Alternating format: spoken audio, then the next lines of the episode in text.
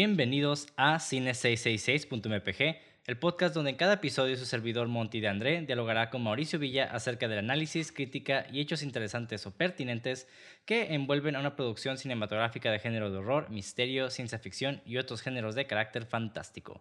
En pocas palabras, hablaremos de películas que nos gustan y de cosas que tal vez sean relevantes. Si no, no importa. Y hoy hablaremos de The Crow, también conocida como El Cuervo en México que es una película de, película de 1994 protagonizada por el hijo de Bruce Lee, Brandon Lee, y dirigida por Alex Proyas, quien también ha dirigido películas como Dark City, A Robot y Gods of Egypt, entre otras. y de hecho, antes de esta película, el vato solo había dirigido algunos cortos y algunos videos, bueno, y varios videos musicales. Como que sea su fuerte, los videos musicales. Sí, man, creo que igual que David Finch. Ajá. Y bueno, antes de dar nuestras opiniones, vamos a hablar un poquito de la sinopsis. En la noche del demonio, un hombre es brutalmente asesinado junto a su pareja por una banda de criminales desquiciados. Un año después, él vuelve a la vida para vengar su muerte y la de su prometida. Bastante resumida. De hecho, la película está muy straightforward. No es como tanto desmadre. Pero a ver, dime, ¿qué te parece la película, güey? No, creo que empiezas tú, güey, porque yo sé que esa es tu película favorita, gótica, este, noir, bueno, no es noir, noir, thriller, acción, este, los 90, del 91, de este director, güey, entonces, por favor, Sí, así es. Tengo mucho... no, es mi, no, es mi, película favorita, pero la neta sí lo fue en su tiempo. Esta película la vi de, de morro en los 90 y lo volví a ver en los 2000 y lo volví a ver en los 2010, así es como que... La vas viendo cada década. ¿Eh? Cada década la estás viendo. Sí, ándale, güey. Como que la vuelvo a revisitar. Y no sé, güey, es una película que a mí me, me... Creo que estéticamente siempre me ha traído mucho como que lo gótico, lo, lo noir, lo expresionista alemán. Este, siempre como que me ha llamado mucho la atención y pues esta película pues tiene todo eso, ¿no? Y digo, no quiero entrar a detalles con lo, con lo técnico ahorita, pero la neta, esta película, pues es legendaria en muchos aspectos. sí, man. Por todo lo que hay detrás de la película, por lo que pasó en la película y, pasan por todas las cosas malas. Es, esa película es famosa, básicamente. y digo, tiene muchas cosas buenas, ¿no? Que a mí me gustan mucho. Y digo, ya con todos esos errores, me sigue, sigue siendo una película que creo que. Eh, yo caigo mucho en la nostalgia, entonces es una película como que se puede recordar eh, con, con mucho cariño. Y pues ya, o sea, es una película que siempre voy a estar disfrutando cada vez que la vea, güey. ¿Y tú qué onda? ¿Qué te pareció, güey? Ay, güey. Ah, ok. te dije, te mandé un mensaje por Messenger donde tú te dijiste bien emocionado, ya quiero hablar de esta película. Y yo como... Sí, yo sí. Va a estar bien. Y la neta, pues obviamente siempre me gusta hablar contigo de películas, ¿no? es independiente, ¿no? Pero me quedó bastante interesante porque muchos de mis problemas que tuve con la autopsia con, de John Doe, John Doe, este, Jane, Jane, Jane Doe, este, las tuve con esa película, güey. Pero, pero esta pinche película tenía algo que la otra película no tenía y creo que ya entendí el por qué. Era lo que le faltaba en, en, el, en la otra película, ¿no? Y ya no, no se trata de hablar de la otra película, pero nomás como de entenderme es que esta película está llena de carisma, güey. O sea, no mames, güey. Le puedo pasar un chingo de errores porque la neta, güey.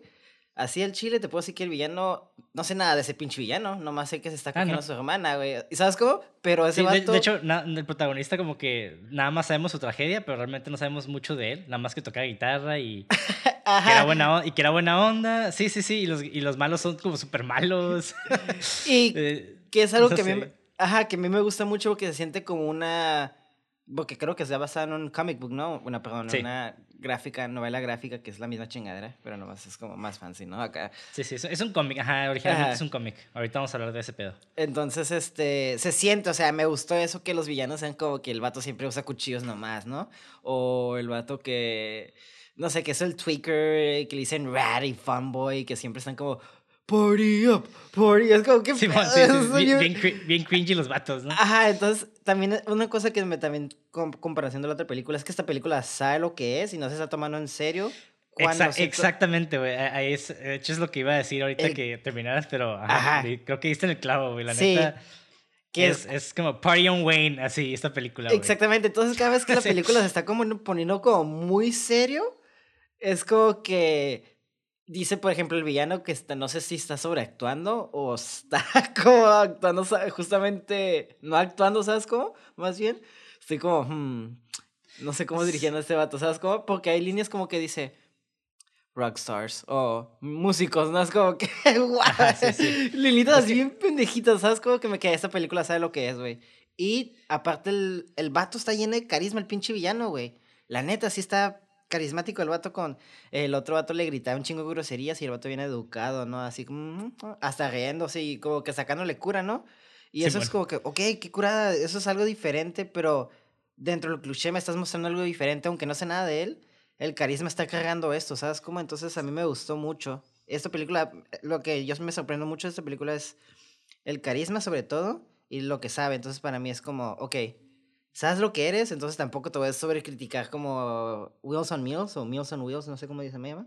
Ajá. Sabes lo que estás viendo, ¿sabes cómo? Pero también tiene cosas muy chingonas la película. Sí, güey, y realmente esta película, digo, no dudaría que sí la hicieron en serio en su tiempo. Y varios de los errores que tienen, eh, digo, hablando, tiene alguno, uno que otro plot hole ahí medio extraño, que, que se puede explicar con el porqué de por qué cambiaron ese pedo. Y ahorita les voy a, en un rato les voy a decir por qué. Pero realmente la película, si vemos la evolución de las películas de superhéroes, porque técnicamente es una película de superhéroe, Ajá, Vemos este, que más o menos fue el mismo tiempo que salió también Darkman, ¿no? Y, todavía era como que quería tratar mucho el cómic en, en, pantalla. Sí, sí, sí. Y no, no, se no se tomaba tan en serio como películas ahorita. Bueno, ya como que no está haciendo eso, pero las películas de DC ahorita, ¿no? Y también algunas de Marvel, como que quieren, pues, explicar también de más, que está bien, o sea, también quiere querer explicar el trasfondo y todo, pues es parte de la historia. Y es lo, a, veces lo más chingón, ¿no? pero en el caso de estas películas, como que creo que nada más era para, no, no, planeaban hacer varias secuelas ni nada, entonces era como que, güey, que una historia así bien vergas y ya. Simón, o sea, ajá, es como tú dices, está, está, está bien straightforward, de hecho hasta es como la historia más uh, básica de cualquier superhéroe que puedes tener, el vato pide su, su amada o familia X y venganza, ¡wow! O sea, that's Batman, that's the Punisher, o sea, te puedo nombrar un chingo de eh, personajes que se inspiran de eso, ¿no? Y toman venganza que, que como decimos, no, no, es nada nuevo, pero la manera en que lo ejecutan para mí es algo que se me hace hasta curada. De hecho, esta película, la manera, siento que empezamos como en el segundo acto, ¿sabes cómo? De, de eh, hecho, justo es lo que iba a decir. Cuando estaba viendo dije, ah, más, que nada vemos como que, o sea, sí hay primer acto, ¿no? Ajá, claro. si, si, lo vemos de una manera un poquito más eh, contemporánea, pero de forma clásica realmente vemos el primer acto en forma desfragmentada. Exacto, ajá. Que es como que, ajá, está como que, ah, ok. Ok, está, está raro porque te quedas como que estás jugando con, con la audiencia, con la, no sé si decir la expectativa o jugar con la audiencia, sino con el sentido de la audiencia que puede decir como que, una, no, no conocí, entonces ¿por qué me importa que esta batalla haya perdido su vieja, no? O sea, Ay, vieja acá, ¿no? bien, bien norteño, ¿no? Pero digo, este, su chavita, ¿no? Su ruca, su jaina acá.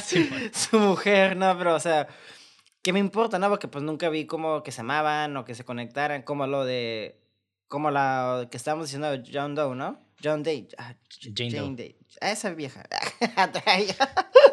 pero, este, pero aquí, como tú dices, lo están fragmentando a través de flashbacks, que de hecho no sé si como 10 minutos el pinche Crow, acá, le voy a decir como por su nombre superhéroe, I guess, este, no habla, güey, o sea, nomás estamos viendo flashbacks, el vato como que tocando cosas y, ah, sufriendo. y, te, y es como que, ah, oh, ok. Me estás mostrando aunque empezamos como tú dijiste en el segundo acto, pero es donde entra el show don't tell, ok, entonces, oh, ok, ya me estás diciendo que sí hay una química aquí, que a mí personalmente me hubiera gustado ver eso antes de que la mataran para build-up, pero también funciona, ¿sabes cómo? Simón. Sí, sí, sí. Y, digo, mencionamos que la película tiene cosas malas y me voy a, voy a listarlas más rapidillo acá para sacarlas. Porque mira, la neta, la niña no tiene ningún peso narrativo más que hasta el final. Y eh. de hecho, ni siquiera descubrimos el por qué los malos descubren que ella tiene un link como una un vínculo de amistad con este güey. O sea, realmente estuvo medio random eso. El policía, pues creo que nada más tiene impacto hasta el final también. Que estuvo ok, como que estuvo curado su personaje en sí, pero como que nunca vemos mucha actividad realmente por parte de él. El principal, pues también no, no sabemos mucho de su trasfondo, más que el vato era muy cariñoso con su morra y se murió y el vato se quiere vengar y ya. He's too angry to die. Sí, y los más malos son malos porque no sabemos por qué son malos y el más malo no sabemos qué pedo, es un pinche vampiro que... Se coge a su hermana. Que se coge a su hermana, Eso es lo malo, güey. Ahora lo bueno, güey. Pinche creatividad de la pinche película, güey. Está bien pasada de lanza, como que la edición está súper noventera. Pero, o sea, me acuerdo los, los, estos flashbacks, de repente como que ves luz y cambia y todo. O sea, si los vemos, toda la iluminación pues es práctica, o sea, realmente no, no, no, no es creada por edición, pues. Sí, sí, sí. Entonces, si hay una intención, si hay una preparación para por parte del director. O sea, y el vato ya tiene una visión de cómo quería que se viera y lo logró. Sí. Sí, de hecho es algo que a mí me gustó un putero, que como las luces neones en los flashbacks, que daba ese como ese contraste de todo dark, el, como en el presente, pero con luces que acá como bien intensas, como el azul, el rojo, ¿sabes cómo? Entonces eso me gustaba mucho, como tú dices, se nota el craft que siempre mencionamos, ¿no? Sí, sí, o sea, o sea, también la cinematografía estaba bien pasada de lanza. O sea, cuando aventaban los cuchillos y vemos el, los inserts de los cuchillos volando. O sea, como en planos muy cerca y hasta que encaja. O sea, como que tiene este juego medio Sam Raimi también. Me hubiera encantado. Ajá, es lo que te iba a decir. Dice, ah, casi está bien Sam Raimi, pero que eh, como en Sam Raimi, el estilo Sam Raimi se ve como más shitty, como que se nota que está falso, es Más, es más libre, es más exagerado. Ajá, exacto. Entonces, pero me gustó me gustó mucho la interacción de estos dos pendejos, como que I never miss. Y mató. Simón, Simón. Y se empieza a paniquear, es como, pinche vato. Dramático, exagerado, y, pero la sobreactuación era lo que se buscaba. No sé si se, se buscaba, la neta, güey. Pero creo que funciona, güey. O sea, son de esas cosas donde me cuestiono. Yo, creo que sí, ¿eh? Ajá. yo creo que sí, porque todos los personajes eran ultra exagerados. Hasta el principal, cuando está sufriendo, hasta se cuelga de, de, la ventana y se tira al piso. Y, o sea, es como. Ahora sí que es una película muy emo. Ah, y, y entiendo el porqué. Eh, muchos, como que en los 90s y los 2000, principios de los 2000 es como que todos están como que The Cure, The Crow. Como que esas películas cuando estás iniciando en tu God Face, como que es de ley, ¿no? sí, sí, sí, huevo. Soy gótico y me gusta The Crow. Oh, oh, he's edgy. Sí, sí, sí. sí, yo creo que esta película, si saliera ahorita, con este, con ese mismo, así como está, yo creo que no, no hubiera pegado. No, la, la destrozan, yo creo. Sí, eh, pero sí esa película que en su tiempo fue como, güey, no mames, esta madre, ¿qué es esto, güey? Sí, sí, sí. Ya, ya, conocíamos a Tim Burton, pero o sea, este güey también llegó como con ese, con ese estilo y también, digo, trajo Dark Sea, que también Dark Sea es una pinche unión bien pasado de lanza, güey. Digo, también visualmente.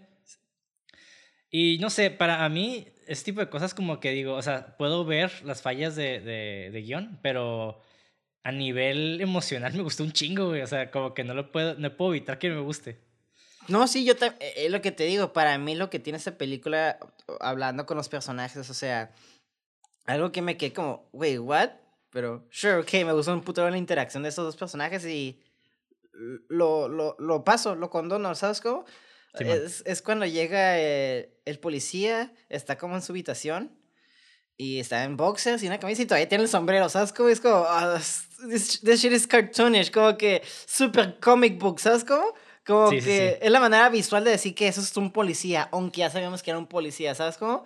Pero nomás como que visualmente se ve ah, atractivo. sí, cuando está en sus boxers, ¿no? Simón, y su, está como en pijamas, pero todavía tiene su sombrero. Y me quedo, no mames, qué ridiculez es esta. Pero lo curada es cuando llega el vato. Así le dice, güey. No, es lo que voy, y, pero a lo que, son dos cosas a lo que voy. Es el punchline, es como el two hook, ¿no? Que tiene esta escena para mí, que me quedo, ¿qué pedo? Llega el vato y, oh, sí, tú eres el vato que como que ya tenía una interacción, pero de la nada ya sabe y lo acepta en chinga, ¿sabes cómo? Sí, Simón. Y me quedé como, y ya está hasta hablando con él y, lo, y como el vato le dice, boy, tu vieja se murió y que quién sabe qué, ¿sabes cómo? Y como que lo dice bien blunt. Y luego le dice, es que tú preguntaste, güey, ¿sabes cómo? Y como que el vato empezaron a interactuar entre sí y todo eso. Y le ve el flashback y todo eso y al final le dice, todavía tienes tu sombrero puesto. Y es como, oh, oh, ok, es como la película as, diciendo, this shit was fucking dumb, I know trust me, ¿sabes cómo? Entonces, yo sé que el director sí tiene la intención de hacer esas exageraciones, por lo mismo, como estas escenas, me dice esas cosas y el, la otra línea que mencionamos del villano como diciendo, ah, músicos. Como, sí, sí, sí. sí como que los chistes, ¿no? Los chistes acá de repente como muy, muy, este, cheesy de repente. Ajá, como self-aware, no diría tan self-aware, pero como que borderline self-awareness. Sí, sí, sí. Bueno, esta, esta, digo, ahorita mencionábamos que era pues un cómic, ¿no? Y por eso se siente así. De hecho, ¿tú sabes por qué fue creado este cómic, güey? No. Bueno, este güey, eh, este vato que se llama James O'Barr, que es el creador del cómic. ¿Gringo? Sí, ah. creo que sí. muy buena pregunta, güey. A ver, James O'Barr.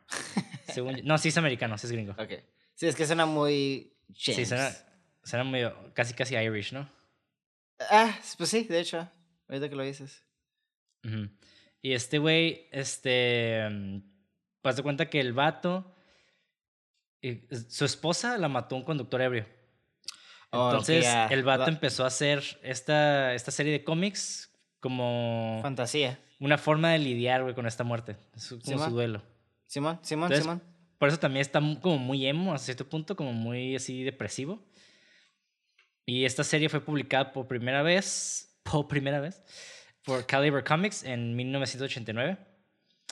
Y pues ya sabemos la, la, más o menos la historia, ¿no? Que en el cómic la diferencia es de que eh, a Eric no hay y su esposa... Ah, Eric y, su, prometida Shelly los asaltan en unos matones, igual como en. Casi, casi como en, en, la película. Pero a ellos los, los, atacan cuando su auto se, se descompone. Entonces se bajan y los asaltan y pues el vato recibe un balazo en la cabeza y queda paralizado. Él, sí lo llevan a emergencias y pues a la morra la violan enfrente de él y todo. Entonces es algo muy similar, nada más que la diferencia es que en la película es, el departamento, ajá, y acá es el carro. Y pues básicamente pasa lo mismo, un cuervo lo resucita y busca vengarse de los asesinos y los acecha y los mata pues metódicamente acá. Y en el cómic Hace cuenta que el vato, así como en la película, se queda en su casa. Así como en la mismo. No sé si es un departamento también. La verdad desconozco eso porque yo no leí los cómics. Pero básicamente donde se quedaba con su morra. Y la mayor parte del tiempo, pues está ahí como perdido en los recuerdos. Y el vato tiene tanto dolor que hasta se automutila acá cortándose. Simón. Entonces está bien intenso el, el pinche cómic, güey. Ajá. Y pues una de las cosas más famosa de esta película es de que pues el protagonista se murió en, el rodaje de la película. Simón. ¿Tú sabes cómo se murió, güey? Eh, así los detalles, por lo que he escuchado, es de que había una bala, bueno, no, no sé si era bala de verdad, pero el punto es que disparan una pop gun y el, la bala, no sé si era unsafe o loaded, y, pero le disparan, ¿sabes cómo? Le dan. Entonces, pero no sé cómo así los detalles así de qué pedo exactamente, ¿no? Es como lo que he escuchado. Sí, sí, digo, la leyenda dice de que eh, cuando le dispararon entre todos, había un güey que tenía una bala de verdad y lo mató. Esa es como que la versión mitológica de cómo se murió, que no fue así. De hecho, en la escena donde muere realmente no salió en la película. Sí, me imagino. Por, por, obvias razones. Sí, ajá, ajá. Y este, haz de cuenta que el personaje Eric Draven entra a su departamento y encuentra que su novia está siendo golpeada y violada por todos. y al tratar de, de, proteger a Fanboy, que es el vato interpretado por Michael Meese, o Massey, creo que se llama Massey, güey. Michael Massey. Ese güey usa una pistola envuelta en una bolsa de supermercado. Y haz de cuenta que, como dijiste, el arma tenía todavía una, una vieja bala falsa. De esas balas de rubber bullets, ¿cómo se llama? Sí, prop guns. Para, bueno, sí, sí, sí. Sé que no era una, una, bala de verdad, pues, o sea, era una bala de prop. Es que no sé cómo se les dicen, pues. Sí, no sé si era de hule, la verdad. Ajá. Pero no era bala de verdad, básicamente. Ajá. Eh, y la bala era una escena anterior, nada más que como no revisaron y no veía a alguien que checara, pues se quedó ahí adentro. Y para hacer la escena más realista, a alguien se le ocurrió disparar con una pequeña carga explosiva dentro de la bolsa durante el disparo. Y pues por esto mismo también un fragmento de esta bala de mentira alcanzó a Brandon Lee y le dejó una herida así súper mamona, que pues luego lo, cuando lo iban a llevar al hospital pues se murió. Simón. Y lo, lo, lo, raro es de que en esta producción pues pasaron un chingo de cosas, ¿no? Y ahorita vamos a hablar el por qué pasó ese tipo de cosas. Porque se, se desvalió verga básicamente, güey. Y primero, lo, irónico es de que Brandon Lee tiene una especie de fascinación morbosa con la muerte. Mm. De hecho, el vato tenía. Era dueño de un carro de esos fúnebres, donde hmm. mete los ataúdes. ¿Y ahí se dormía? No, el vato le gustaba visitar tumbas famosas, escuchaba The Doors mientras lo hacía, así como que era su cura. Mm. Edgy. sí, ajá, como que el vato, no sé si lo hacía por por meterse en personaje o era un pedo que él hacía en sus tiempos libres, pero era algo que él le gustaba hacer. Interesting. sí. Un pequeño fun fact ahí. Y haz de cuenta que en la producción, básicamente hubo muchos costos y recortes en el set. Y de hecho, uno de los miembros del, del equipo recordó que, y cito, estaban tratando de hacer una película de 30 millones de dólares por 18 millones de dólares. O sea, casi casi la mitad, güey. Classic. Classic, me suena como... Sí, of course. Ajá. Y la película se filmó en Wilmington, Carolina del Norte, porque Carolina del Norte era un estado con este tipo de mentalidad de right to work, right to work, que es como el derecho al trabajo, que no importa si te pagan poquito, mientras estás trabajando ya eres privilegiado. ¿Sabes? Y esto permitió a muchos productores salirse con la suya con el pago, las condiciones y lo que es más importante, pues los cronogramas de producción que habrían sido bombardeados por un Hollywood de sindicalizado. Entonces, eh, no había sindicatos, no había nadie que les dijera nada, pues hicieron lo que quisieron. No tenían especialistas porque, pues, recorte de gastos. Y comenzaron a filmar de noche al aire libre, pero un huracán después eh, destruyó los sets. Tuvieron que trasladar la producción a un interior y sin cambiar el horario, ya que cambiar la producción de noche a día requiere tiempo de mínimo un día. Entonces, ya es un costo de 24 horas extra. Entonces el, el, el tiempo que tuvieron eh, era muy corto para hacer todos esos cambios. Pues la gente estaba cansada. Igual, lo mismo que pasó con Alec Baldwin, güey. Simón. Sí. Exactamente lo mismo. Y, con, y también en esta serie hay como un caso muy famoso de ya sé este cuál Dices. Que se ¿Eh? dispara, ¿no? Que se, técnicamente se suicida porque lo retaron, ¿no? Algo así. Sí, sí, sí, ya lo he mencionado, pero hay otro. Sí. Ese, ese, lo mencioné en True, en True Romance. Simón, ese ya lo, eso ya sí lo sabía, me lo contó mi papá hace tiempo. Pero sí, sí lo había escuchado. Pero ajá, ¿va? Sí, pero el que yo, el que yo menciono es uno que pasó en, en la película de Twilight Zone en los ochentas. Okay. Y esto es de que iban a aterrizar un, un, helicóptero, pero creo que una falla, por falta de mantenimiento, el helicóptero cayó y mató al actor y varias personas. Entonces estuvo bien mamón ese accidente, bro. A la verga. Sí. Y pues lo mismo pasó aquí. Como que no. Pues mucha. No había gente que revisara el arma cada cierto tiempo. Eh, la raza estaba bien cansada. Todo era toma tras toma. Así explico. Entonces era como que. Está muy difícil mantener la seguridad. Y de hecho acaba de ocurrir ahorita en Tijuana también, hace poquito. Acaba. Ah, con, con este actor, Paco Mufote. Que es, creo que están grabando en Los Cabos. O, no me acuerdo en qué parte de la baja estaban, estaban grabando. Y igual, o sea, tenían que estarlos transportando y el carro estaba bien shitty, el, el, el driver estaba bien cansado, todos estaban bien cansados y pues hubo un accidente y pues se murieron los actores.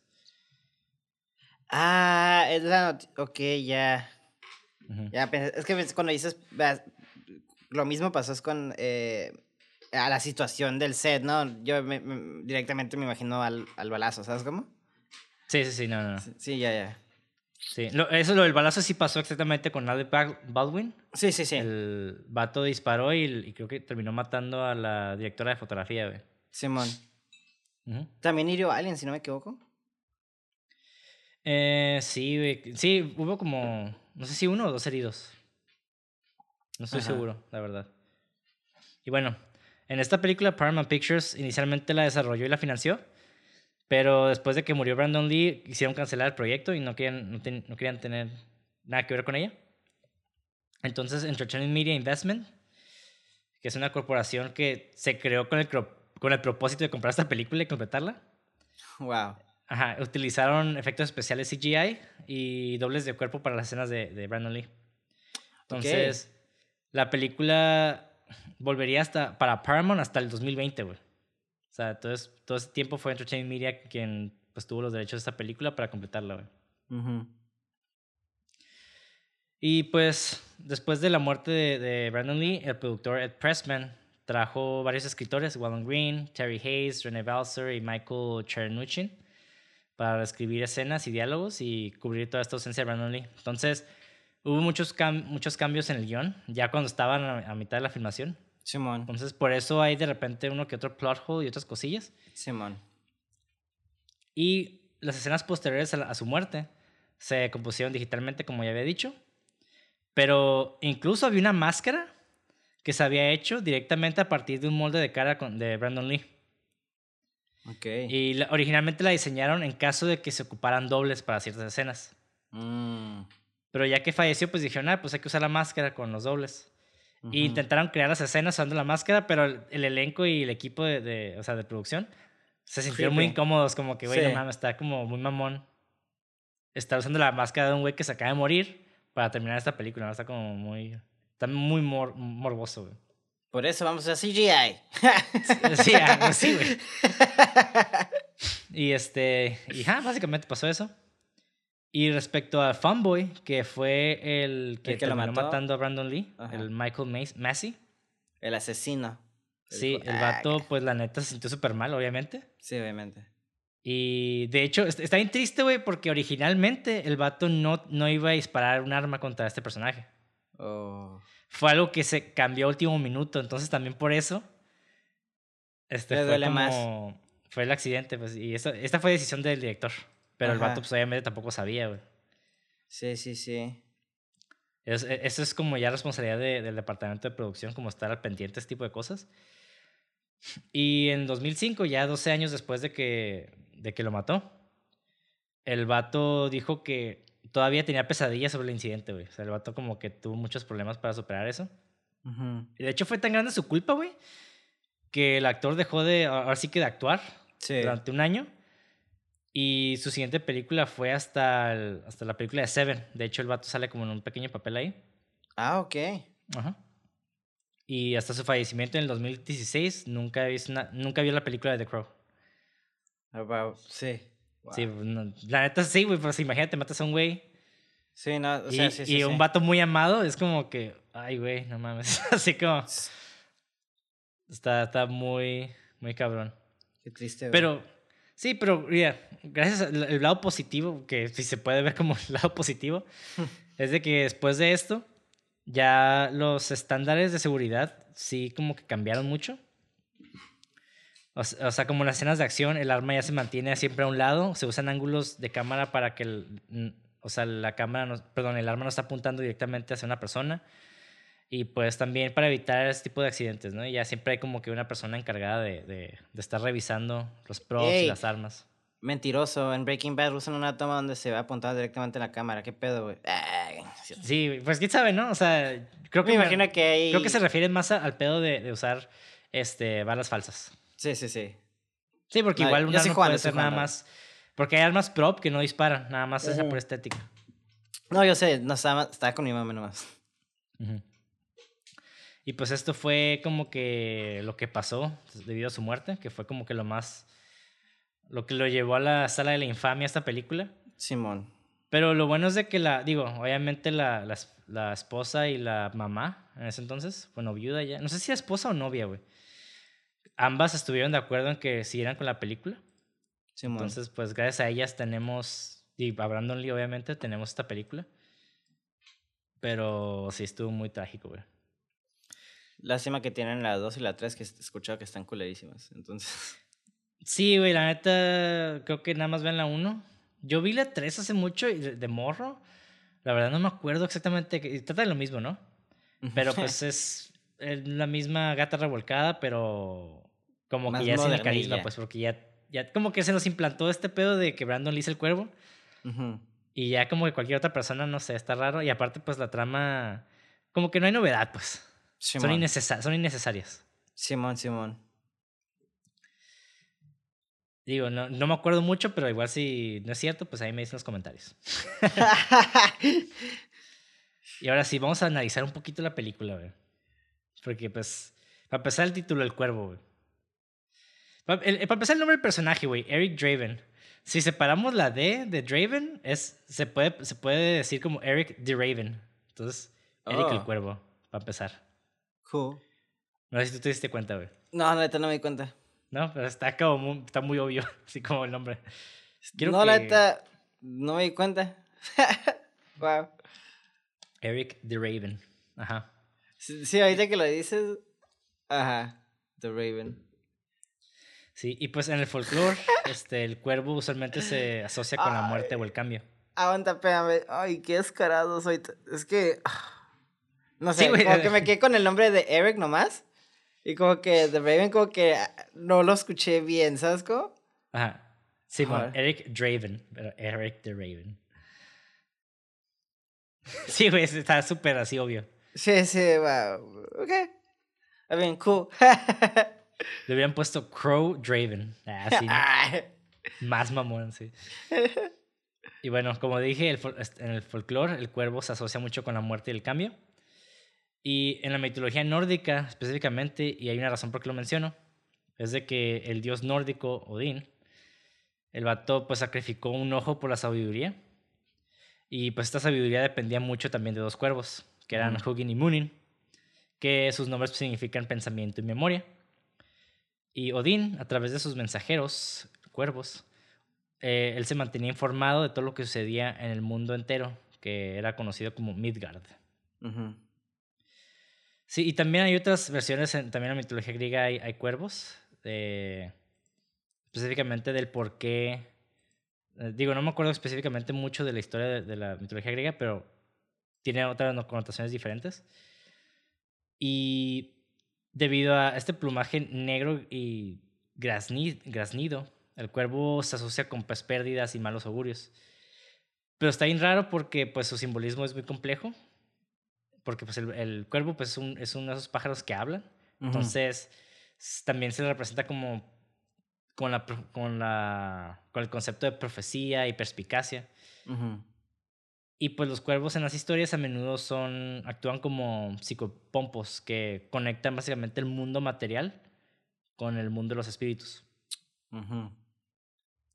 Y hay un antropólogo, que, sí, que es un antropólogo francés que se llama Claude Lévi-Strauss, propuso una teoría estructuralista, que sugiere que el cuervo, que obtuvo este estatus mítico porque era un animal mediador entre la vida y la muerte, eh, porque es una ave carroñera. Entonces, los cuervos por mm. lo mismo se asocian con los muertos y las almas perdidas. Y en el folclore sueco son fantasmas de personas asesinadas sin entierro cristiano. Y en las historias alemanas son almas condenadas. Entonces, pues básicamente este personaje es como una mezcla de todo este, este estos conceptos. Sí, el tema, pues, ¿no? Ajá. Sí, sí, sí. Y, se me hace curada. O sea, realmente no es una. Digo, siempre asociamos como estos animales negros con cosas como malignas o, o, del inframundo. Simón, el gato negro, mala suerte, de brujas. Ajá. Sí, sí, o sea, es puro, puro. Ahora sí que. ¿Cómo se le llama, güey? La palabra que estoy buscando, güey. Como eh, propaganda, se podría decir. Mm, sí, ajá, es propaganda, básicamente, pero también, uh, fuck. Se fue la pinche palabra, está bien sencilla, güey. Supersticioso. Es como Ándale, nada más por superstición, realmente sí, sí, no. Sí. Y, es, yo creo que es por todo este pedo cristiano de que siempre asociamos lo blanco con, con, lo bueno, entonces como lo negro es lo contrario, pues debe ser lo malo, ¿no? Ándale. La propaganda cristiana. Shake my head, Jesus. Sí. Y, de hecho está, está como, este personaje está, está medio chistoso. En, no chistoso de jaja, como curioso más bien la palabra. Sí, sí, sí, no, yo te entiendo. Sí, porque no es un fantasma, pero tampoco es un zombie. Ajá. O sea, el vato salió después de un año de su tumba, o sea, ya como una persona normal. Es como Jesus, güey. Sí, es como Jesucristo. Y de hecho, hay como un pequeño guiño, no sé si tú lo notaste, güey. Sí, no, sí, ajá. De hecho, yo te podría decir que hay como temáticas hasta, no quiero decir si cristianas o religiosas, o como iconografía de Jesus, por ejemplo, donde el vato le disparan al dedo, dan la mano y pues, o sea, eh, hay clavos. Digo, Simón, ajá, exacto. Ajá, y luego hace el chiste de los clavos de Jesus y luego cuando se brinca, que se me hace bien random, cuando, ah, se enoja tanto, se agarra del cristal y da como una palometa y se regresa y es como, ¿qué? ¿Por qué hiciste eso? ¿Sabes cómo? Digo, se ve cool, I get it, pero, why? Y es cuando se ve las manos y como de la nada se, como que se cierran los hoyos, ¿no? O como que las, en las manos. ¿Sí me explico? Simón, Simón. Entonces... Sí, sí, sí, exacto, Está, está, está culto ese, ese pedo de, de como la pequeña referencia guiño a, al cristianismo. o sea, está chistoso porque hay como mucho humor negro de repente. Sí. Porque le dispara y se abre el hoyo y el vato, ¡Oh, Christ! Acá como que... Muy obvio, ¿no? Ajá, sí, sí, pero el vato como obviamente lo dice asustado, pero pues casi casi suena como, como en, Hot, en Hot Fuzz, que le disparan al padre y, grita Jesus Christ también. Simón, es como una, eh, se podría decir como self-awareness de, hasta se podría decir como mi guiño de, ¿entiendes esta referencia? Es como referenciando también, ¿sabes cómo? Self-awareness se podría decir. Sí, sí, sí, definitivamente está, es una película que sí se burla, pero trata también de mantenerlo en lo en lo, en lo diegético. O sea, tampoco Tiene capas. Sí, no es como en Deadpool que de repente rompe la cuarta pared y jaja, mira, ¿qué pedo con, con, con Wolverine? Simón. Y de hecho, no lo conozca. Algo que me gustó mucho de esta película son líneas de diálogo que, que, te, que decían así como nomás, casi casi como throwaway lines, como así como líneas así como rápidas, que si te pones a pensar te quedas como, oye, esto hice mucho este cabrón, ¿sabes cómo? Por ejemplo, cuando va el pinche va todos los cuchillos a vender como una cartera, una cartera y anillos así con un vato. y el vato nomás le da 50 pesos, digo, 50 dólares, ¿no? Y el vato se sale y le dice, ¿qué hijo de puta madre? ¿Quién sabe qué? Child molester, motherfucker. Ah, sí, pues. y, y me quedo, güey, ¿qué pedo, güey? O sea, eh, el vato dice que básicamente le dice, hijo de tu chingada madre abusador de niños, ¿no? Y como que el vato es como medio cómico, o sea, como, no diría cómico, pero como que tiene como cierto ah, carisma el actor que lo está jugando que te quedas, ok, ok, oye, oye, este vato es un piece of shit, o sea, y luego hay otra línea que también hace como, full, uh, como un full circle, o como que llega a, a conectar la otra línea, por ejemplo, que el vato me dice entender que este vato es un fucking eh, sex maniac, depredador, predador, lo que sea, ¿no? De que el, el, vato le dice, está tocando el, crow, ¿no? Acá, The Batman, le voy a decir también The Batman, porque es como... Sí, de hecho es, una especie de Batman este güey, como sobrenatural, ajá. Sí, el policía es su Gordon y siempre que es voltea ya no está, ¿sabes? Como es, es Batman, pero más emo y más asesino. sí, pero, sí, pero en vez de Ciudad Gótica es Detroit. Ándale, eh, eh, o sea, Ciudad Gótica de verdad. sí, bueno, exacto. bueno, a lo que iba es de cuando el vato le está tocando y el vato dice, vete de aquí si quieres sexo o quieres ser mutilado o algo así. Entonces te dejo entrar. ¿Sabes cómo? Es como, si buscas sexo, vete a buscar otra parte, pero si buscas mutilación, estás en el lugar correcto. O, I, can, I can hand you. Es como, jaja, lo hace como chiste y me como, ok, esto ya tiene un trasfondo, ¿sabes cómo? Simón, Simón. sí. Entonces, o sea, el vato me dice que el vato como que era un violador que mutilaba, ¿sabes cómo? O sea.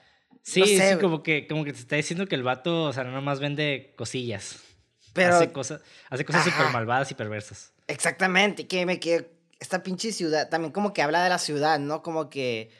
Por eso hace tratos con scumbags, porque este vato es un hijo de puta, ¿sabes cómo? Sí, hay, mucho cinismo también por parte de los personajes, especialmente también la policía. O sea, bueno, los policías en general. Sí de que, oh, este, los criminales como que aflojaron mucho este año, como que hay, ya nada más hay 134 este, incendios. Y yo no mames. o sea, ándale. Detroit, ¿no? Simón. Y de hecho también ahorita que, no sé por qué me acordé como plot de, y personajes innecesarios como la chica esa que está con el policía. Creo que... Simón, sí, sí, la niña, ¿no? No, la otra, la morenita. Ah, ya, ya. Y luego también dicen, ay, me estoy divorciando y nunca volvemos a ese tema. Es como, sí, sí, sí. pequeño detalle, ah, mira. Pero, o sea, ya entendiendo lo que pasó no, y, o con problemas de esto, ¿no? Me imagino que está, hablando de edición, ah, es una pesadilla editar esta película también. Sí, no, pues fue que fue un desmadre, güey. O sea, ya, hablamos de la producción y de la muerte y todo lo que pasó después también. Cambió de estudio, cambiaron escritores. Fue un, fue un cagadero. Pero, pero dentro de todos estos errores que ayer mencioné, Simón. O sea, sí hay como una especie de, o sea, no, sí hay una especie de lógica, pues. No, y, y, lo que, y a lo que voy es que también el actor es el es policía genérico, te digo, hasta pero el vato está bien carismático, güey. Y al final ves como un pequeño mini arc donde el vato le dice hasta el humor negro que mencionamos, ¿no? Donde el vato está fumando y le dice, no deberías, no deberías de fumar eso, esa cosa te mata, ¿no? El vato está muerto. Bueno, como estamos hablando, no es un zombie, pero ni, ni es como un... sí, es como un tipo Jesus, ¿no? Que nomás resucitó, pero pues se regenera. Es como, literalmente para mí se me hace como poderes de Jesus. Entonces el vato como que le dice, se me hace bien sarcástico eso, ¿no? Como que eso te mata. Y luego al final el vato le pone un cigarrito y hasta se dijo bien obvio que iba a pasar eso, pero como que... ¡Puh! ¡Qué asco! Y como que apenas le puso el cigarro en la boca y el otro... ¡Ah! ah sí, sí, Y es como, ah, mira, ok, cool. Como que tiene esos pequeños detalles que, que, que no son como tan character development, pero como que agregan personaje. Sí, sí, sí. sí, como, es el tinte del personaje. Hay como que las manchas, de las manchas de pintura ahí que se ven de su personalidad. Ajá, exactamente. Pero también creo que los actores hacen un buen jale en, traer todo esto, este pinche carisma, porque para mí, la neta, no es. Yo sé que se murió y hay que tener respeto. Brandon Lee se me hace un, como Keanu Reeves, ¿sabes cómo? sí, está, el vato Ajá. como el mejor. E, e, el, vato estaba creciendo para seguir como legado a su papá, siendo como actor de películas de acción. Sí, claro. Y la neta, los actores de películas de acción no la armaban, güey. Exacto. la neta, ni Arnold Schwarzenegger ni Sylvester Stallone, la neta, eran buenos actores. Exacto. La neta, y, y Jack Commandant menos, güey. Pero está bien perro esas películas, güey, porque esa, esa, esas películas caben en un, en un en una temporalidad, con un estilo como que les queda, pues.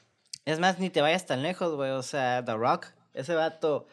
Ah, ajá. Nos gusta un chingo, pero la neta es el mismo cabrón en todas las películas, güey. Y, pero el vato es bien carismático a la verga, güey. Y nos cae súper bien. Y, o sea, Keanu Reeves también, o sea, eh, no es buen actor, pero está, está carismático. Y Brandon Lee, para mí, hizo un buen jale, la neta, en ese sentido. O sea, sí veo que si lo ponen en otra película más seria, yo creo que no haría buen trabajo, pero se me, es perfecto casting para eso, porque el vato, pues, iba la, al, al, al tempo, al, y creo que también le doy créditos a la dirección del, del director de que todos estos personajes eran o quirky o over the top o tenían como eran caricaturas pues básicamente no y no tiene nada de malo porque como lo mencionamos esta película sabe lo que es y eso es lo que buscaba intencionalmente. Entonces, como que ese, el no saber actuar tan bien, como que le ayudaba a actuar como se requería para este papel. No, no sé si me explico, ¿no? Está medio crazy, sí, sí, está cool. Sí, pues es como utilizar eh, los atributos de los actores a su favor. Eh, exactamente, que está curada y pues obviamente el director sí con la ayuda del casting, obviamente vieron eso y me dijeron, ok, podemos jugar con eso, ¿sabes cómo podemos explotar esto? Pues, por ejemplo, para mí Keanu Reeves, si tiene un buen director, siento que va a ser un excelente jale, ¿sabes cómo? También como que el vato conoce su límite y todo eso, entonces sabe de, de qué pata coge a Keanu Reeves, entonces lo vas a castigar, no, no lo vas a poner como un como un papá este triste que acaba de divorciarse, que está pasando por una depresión, y, y acá enterra a su hija, ¿sabes cómo? O sea... O, tal vez sí, ¿no? Pero, o sea, yo creo que más exagerado, es como poner al Dwayne Johnson Rock en The Lighthouse. Como que... Ajá, ándale. no, no, no, la neta Robert Eggers tendría que cambiar la película para que funcionara, o sea, no...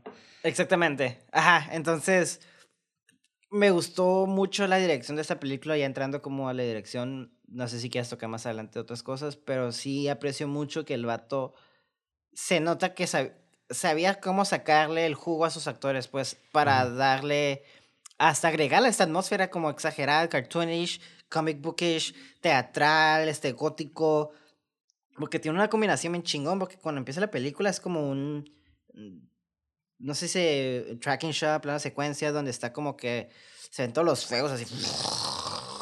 Y luego la cámara está como swooping por el, como la ciudad, pues, entonces, y luego llega como a la ventana, si no me equivoco, entonces, ah, mira, ok, ok, me estás presentando esto y como te dije, no, no había nada de diálogo, casi nada, y vemos los poderes de Brandon Lee, bueno, perdón, de The Crow, de Eric Sin. Eric Draven. De, The Raven acá. The Raven. De, de, sin necesidad de, oh my god, me puedo curar. ¿Sabes cómo? El lugar nada más se levanta la mano y, y el se queda. Oh. Y luego también otra parte que me acaba de acordar, que me encanta, es como, se me hace chistoso, es cuando el villano le dispara al final y el vato sí le, sí le daña y se queda, oh, fuck. y el vato se cae y sabes como que, ah, mira. Ah, ahorita, ahorita voy a llegar a ese punto. Eh, hay, algo bien interesante. Que también tiene problemas. Que me emociona hablar contigo de esto por alguna razón. Ahorita vamos a llegar a eso, güey. Sí, ok, yo sí tengo problemas con el final. La neta, así ¿Eh? como que.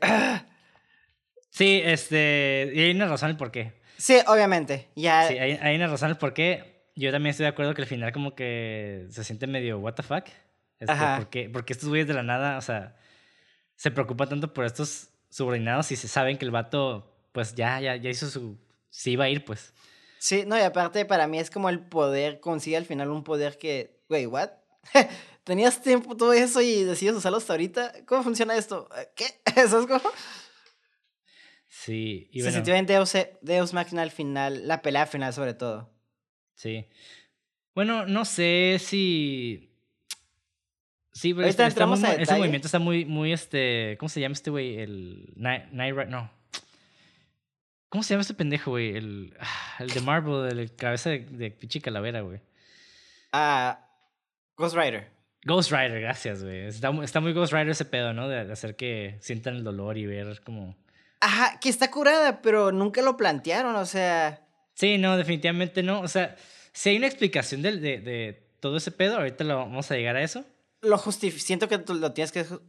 Ajá, va, va, va. Sí, ahorita vamos a llegar. Sí, sí, pero antes, antes de, de hablar de eso, güey, eh, nada más quería terminar de decir de que el vato, Eric Draven, pues es una especie de, de return, que es como estos entes, tipo, se les llaman en español creo que retornados o los que regresan. Revenants, ¿no? Como la película. Es en inglés, ajá. Sí, que son difuntos que, que se aparece a cualquier persona viva porque mantiene su mente y cuerpo, como si, como si todavía estuviera vivo. Pero regresa, regresa al mundo de los vivos para despedirse de aquellos de quienes no pudieron despedirse antes de morir. Simón. Entonces, eh, e, Eric Draven encaja como en ese tipo de, de, concepto supernatural, sobrenatural, perdón, y ya te, te, digo, supernatural. Supernatural, ajá. Sobrenatural. Ajá. Ajá. Y este, ya sí, eh, a lo que quería hablar, a lo que quería hablar contigo específicamente, güey. Bueno, los que nos están escuchando, no sé si sepan, pero nosotros somos muy fans de, de Berserk. Sí. Entonces, ¿qué te dijera, güey? ¿Qué, ¿Qué me dirías si te dijera de que de que hay una especie de school night en, en, en The Crow, güey. El, sí, y yo por eso te hice la diferencia al, al principio. He's too angry to die, güey. Eh, que el sí, o sea, es que hay un, hay un personaje que ya no que, no, que lo borraron completamente de la película. Ok. Que se llama School Cowboy, güey. yo pensé que se habla... Es que también sí hay elementos todavía de eso. Por ejemplo, The Crow. El, literalmente el Crow, Crow, el pinche que vemos, yo sí lo veo como un tipo figura Skull Knight, si lo piensas, ¿eh? Pues más o menos. Eh... Pero me imagino que tú dices, hay algo, está como más específico a eso, ¿no? Sí, eh, aquí el Crow viene siendo como el Guts. El, el no, no, no, yo digo el Crow, el, el, animal, no el actor. Ya es que tenía el, el Crow que lo protegía básicamente, que le da sus poderes. Ajá el animal, o sea, el que le disparan al final. Ah, ok, ya te entendí. Sí, o sea, sí, vendría siendo como el, el Schooner ese, tú dices. Ajá, exactamente. Ah, Para mí, ¿no? Eh, pero me, tú dices que hay un personaje que era exclusivamente más a Skull Knight, ¿no? Dentro de la película. Sí, este personaje básicamente lo borraron completamente de la película. Ok. Porque después de su muerte y de con los regrets, como que ya no funcionaba el personaje. Entonces, pues lo mm. decidieron cortar completamente. Pero este es un, es, se llama School Cowboy, güey. Hasta el nombre se parece, güey. El vaquero calavera, güey. y guacha, güey, la historia de fondo del vaquero era que, era que era alguien que estaba en una posición similar a la de los personajes principales en algún momento, pero que estaba atrapado en la tierra de los vivos durante al menos la totalidad de los eventos de esta película. Y se desconoce si eso significa que el vaquero fue alguien que no pudo obtener su propia venganza o no regresó a su tumba después de obtener esa venganza. Ajá. Pero la historia era de que ahora actuaba como una guía para otras almas que estaban atrapadas en el limbo como él. Ajá. Y para el personaje principal, Eric Draven, el vaquero aparecía a menudo y le advertía sobre las reglas de venganza que todas las almas perdidas debían seguir si querían cruzar al otro lado para poder descansar en paz. Y en varias escenas eliminadas, el vaquero le explicaba a Eric que si hacía algo además de buscar venganza contra sus propios asesinos, él perdería sus poderes y también correría el riesgo de quedarse atrapado en la tierra de los vivos para toda la eternidad. Ah. Ajá. Está, está, bien School Night, güey. Sí, no, pero también, o sea, está interesante eso de como que perdiera sus poderes. Ajá. Y eso, es, lo, es, lo, que voy con, con también parte del final. De hecho, una de esas escenas eliminadas vislumbró esta trama cuando Eric usó sus poderes para eliminar la morfina de las venas de Darla. O sea, el, vato, sí tenía, el vato sí tenía poderes. Sí. Pero este fue un acto que no tiene nada que ver con buscar venganza por su asesinato. Entonces, después de hacerlo, Eric, Eric perdió temporalmente sus poderes en ese momento. Y Fanboy lo atacó por, por sorpresa por la espalda y no pudo curar sus heridas como antes. Ok. Entonces, de hecho, después de, de esa, esa, pelea, vemos que eh, el personaje principal tiene como esta cinta adhesiva alrededor de su abdomen. Que antes no tenía. Sí, sí, sí. Y es porque eh, cuando el vato lo ataca y no pudo recobrarse, no pudo recuperarse, perdón, el vato se, se, se, tapó las heridas con, con tape para no desangrar. Sí. Sí, es lo que te digo que esta película sí tiene problemillas de edición en el sentido de que, pues, pierde mucha continuidad, ¿no? Por ejemplo, hay una parte donde, donde, están en la fiesta donde están siguiendo al, creo que se llama Skank o algo así. Y, o no, están no están en la fiesta, están disparando así, ta, ta, ta, ta. Digo, se entiende, no, no, esto no lo digo de forma de crítica, sino para nomás mencionarla, es como esos tipos de errorcitos, ¿no? Porque si noté como, ah, caray, ¿dónde está como ese, de dónde sacó eso, ese como tape que tenía en el este, ¿no? Me quedé, bueno, eh, eh, outfit, ¿no? Es, es gótico y es como que eso lo tenía ya, ¿no? Lo vi como eso. Pero no lo vi ahorita que mencionas eso, me quedé, ah, mira, ok, va. Pero a lo que me refería era como, ah, ya me perdí. no sé, era Ah, sí, sí, como que, no, no, hay una continuidad ahí de repente, ¿no? Ajá, exactamente, que te pierdas, porque por ejemplo hay una parte donde está disparando, y está siguiendo la skank, y de la nada hay un corte donde ya está peleando con tanta persona y me quedé, güey, ¿no estás haciendo la skank? ¿Ahora qué estás haciendo? ¿Sabes cómo? Son como sí, pequeños detallitos así que, digo, te, entiendo ya el por qué está, por eso te digo, sí estuvo difícil, era como el editor, eh, me imagino que el vato no dormir por días así, viendo cómo hacer funcionar esas escenas, si hay cosas que ya no funcionan, ¿sabes? Como por la situación en la que estuvo la película. Simón. Sí, y aparte, pues esta, esta versión, esta narración original de, del School Cowboy, del vaquero calavera, habría explicado pues muchas de las vulnerabilidades de Eric en la, en la última pelea de, la iglesia y de sus mm. poderes y ya que sus asesinos ya habían sido eliminados y pues él estaba tomando estas medidas que aparentemente no tenían nada que ver con su, con su asesinato, pues ni con venganza. O sea, realmente el vato al final nada más quería proteger a la niña. Y pues sí hay como un pequeño plot hole ahí de por cómo es que los villanos se enteraron de esta niña para empezar. Ya ni me acordaba, la neta. Sí, o sea, realmente de la nada la niña siempre está con el policía, está como con su mamá de repente o sola. Y al final de repente la agarran a estos güeyes, pero nunca se explica el por qué ellos se enteran de que la morra estaba con el vato. Simón, sí, sí, sí, sí. Sí, sí, es como una pequeña masterpiece imperfecta. Eh, está me la película porque, o sea, te digo, o sea, por más que tenga, por ejemplo, ahorita mencionas el plot hole y en el momento que lo vi, lo sentí, no lo sentí, fíjate, o sea, I was going with the ride, o sea... Sí, sí, sí, de hecho lo, lo que lo curada de esta edición es de que todo se siente muy orgánico, o sea, realmente...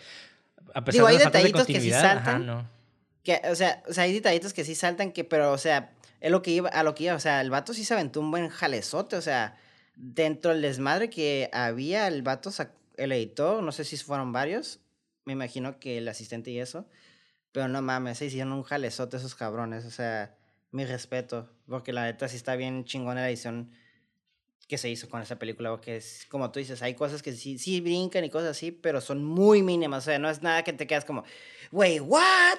¿Sabes cómo? Simón. Como debería. Yo siento que debería esta película estar llena como de, wey, what, ¿qué? ¿Por qué? Ah, por lo, como la situación que pasó, ¿sabes cómo? De hecho, hasta te quería preguntar en qué momento usaron CGI para el actor y cuáles fueron los dobles, porque yo nunca lo noté, güey.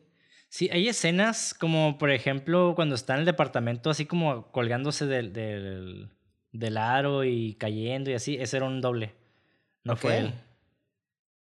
Ajá. Ok. Sí, no, te no, ni lo noté que hasta quería como medio hablar de esto que, que... Ah, no es cierto, no, no. Cuando se cuelga sí es él. Cuando llega la niña y el vato está como en contraluz con, con la luz de la luna, ese es, un, ese es un doble. Ok, ok, makes sense. Sí, sí, no, pero... cuando se cuelga sí es él porque ya me acordé. O espera, chingado. Ya no estoy seguro, güey, porque hay una escena donde el vato se corta con un vídeo, pero no era en esa, era, era cuando llega al, al, a la casa de empeño. Pero, o sea, sí hay varias escenas, pues, donde grabaron con un doble y eso, ¿no? Sí, hay un chingo. Yo diría que casi casi la mitad, tal vez, pero... Ok. O, sea, la como un, súper jalezote, güey. Sí, ¿no? ¿Terminan como un 50 el Brandon o un 40 o qué tanto terminó, no sabes? No estoy seguro, la verdad. Eh, supongo que la mayoría, como tal vez un 60-70 yo, yo asumiría. Ajá. Pero no estoy completamente seguro, güey. Eh, realmente ahí sí no sé. Ajá. Sí, porque también quitaron muchas escenas que ya se habían grabado con él y también como, pues, añadieron unas con los dobles. Sí, sí, sí, sí. Claro, claro, sí, makes sense, pues, ajá. Sí, me da curiosidad saber qué tanto de, eh, ya en el proceso final, más bien en el producto final, es Brandon Lee y qué tanto es el doble y eso. ¿Sabes? Como, quiero saber si es como Brandon Lee nomás se quedó de todo lo que se grabó en 30 y se usó el, el resto para el otro actor o actores y así, ¿sabes cómo? Simón. Sí, no sé, la verdad, no, estoy, no, no, no te sabría decir porque, Simón. pues por lo mismo, ¿no? sí, no, sí, sí. O sea, tal vez alguien sepa, tal vez en internet se pueda encontrar eso. sí, me no imagino que porque no, no se me hizo tan relevante el, buscar exactamente cuáles eran. Aja. Sí, sí, no, y tampoco tiene, o sea, no se va a hacer como que tienes que saber esta parte, o sea, si no se sintió, yo no lo sentí, eh, o sea, eso habla de, es lo que hemos hablado, ¿no? Un buen trabajo es cuando no lo notas o algo así, es una frase que te repetía, entonces, si no lo noté, pues, movie magic, ¿no? Es la magia del cine. Simón. Sí, sí, sí. Y ah, nada más, antes de terminar con el School Cowboy, güey. El actor que hacía ese güey era el Michael, Michael Berryman. Los que no sepan quién es ese vato, ese es uno de los actores que salió en The Hills Have Eyes, One Flew Over ah. the Cuckoo's Nest y Weird Science. Ese es un güey bien alto, pelón, que no tiene cejas, güey. Que tiene una cara medio creepy. Creo que ya lo ubico. O sea, es en el póster, o sea, en el póster de Hills Have Eyes, ¿no? Creo que sí, güey sí, lo ubico nomás por eso. Nada más para ver el póster. Ajá. Es que es como medio close-up así de... Sí, Simón, Simón, ese güey. Sí, ok, interesante. Sí, él iba a ser el School Cowboy. ¿Iba a tener un get up de, cowboy, Espero, güey. Yo espero que sí. Así con calaveras y la chingada. Así como exagerado, güey. Ah, sí, güey. Sí, sí, sí. Y este, y bueno, eso fue como que lo más importante. Digo, hay, hay otras cosas de la película, como las citas. Ah, sí, ¿sabes qué? Sí quiero abordar las citas, están curadas, güey. Hay una cita, güey, que me mamó un chingo, güey. Que cuando llega Eric Draven con todos los villanos, con el que están en la, esta mesa, y el vato le dice así como que, ah, quiero a este güey. Nada más, da, me entrégamelo, lo mato y me voy. Así como que no quiero ningún pedo con ustedes, me vale verga, ¿no? Simón. Y esos güeyes como que, no, chica tu madre, básicamente. Y le empiezan a disparar. Y el vato dice algo bien vergas, güey. Dice, ah, veo que has tomado tu decisión. Ah, no, veo que has, ha tomado su decisión. Ahora veamos cómo la hace cumplir. Simón. Así, ahora veamos cómo la ejecutas, güey. Bueno, esta cita, güey. Esta cita fue tomada de una declaración de un presidente, güey. Del presidente Andrew Jackson. Cuando falló la Corte Suprema de que la ley de expulsión de los indios fuera ilegal. Entonces la línea, la línea se modificó uh, del original, que en el original el presidente dijo esto. Esa es la decisión de John Marshall. Ahora veamos cómo la hace cumplir. Así como a ver, si, a, ver cómo saca a los pinches indios de aquí, güey. Simón. A la verga, güey. Ajá. Y también en la siguiente cita, güey. Que se me hizo cool, güey. Esa cita creo que es la más famosa de la película. Cuando la niña creo que menciona de que, ah, siempre está lloviendo. Y el vato le dice, no puede llover todo el tiempo. Simón. Y la morrilla, "Ah, Eric. Eso se me hizo curada, güey. Eso, eso está cool del personaje. Como que muestra este optimismo dentro de como que de, de la oscuridad. Sí, de hecho, de hecho la película... ¿Continúa? Sí, o sea, o sea, si tomamos en cuenta la historia de cómo se desarrolló esta, eh, este cómic, pues porque fue a base de una tragedia, como que tener este tipo de citas en esta historia, como que sí muestra una especie de luz dentro de la oscuridad. Y se hace muy cool, se me hace muy bonito como que a pesar de que este güey lo mataron, mataron a su novia, le hicieron todo eso, todavía como que tiene ese optimismo que le tenía cuando estaba vivo. Sí, no, de hecho, la película, no sé, aquí ya no sé cómo es el mismo, si la película tiene un mensaje diferente o aborda, pero la película empieza con un tipo de voiceover y acaba con un, voiceover, ¿no? Pero el mensaje al final es como algo siempre porque el amor siempre va a existir, ¿sabes? Como, o sea, es, e- es una película que sí está llena de cinismo, dark shit y, eh, o sea, hay pedophiles y es violencia bien intensa y ves como aparentemente violaron a una muchacha y quedó bien tan jodida que está loca, quedó como muerta entre con los hermanos esos de que es ok, wow, what the fuck. O sea, como hay como un chingo de nastiness en ese Detroit, ¿no? Sí, Pero sí, sí.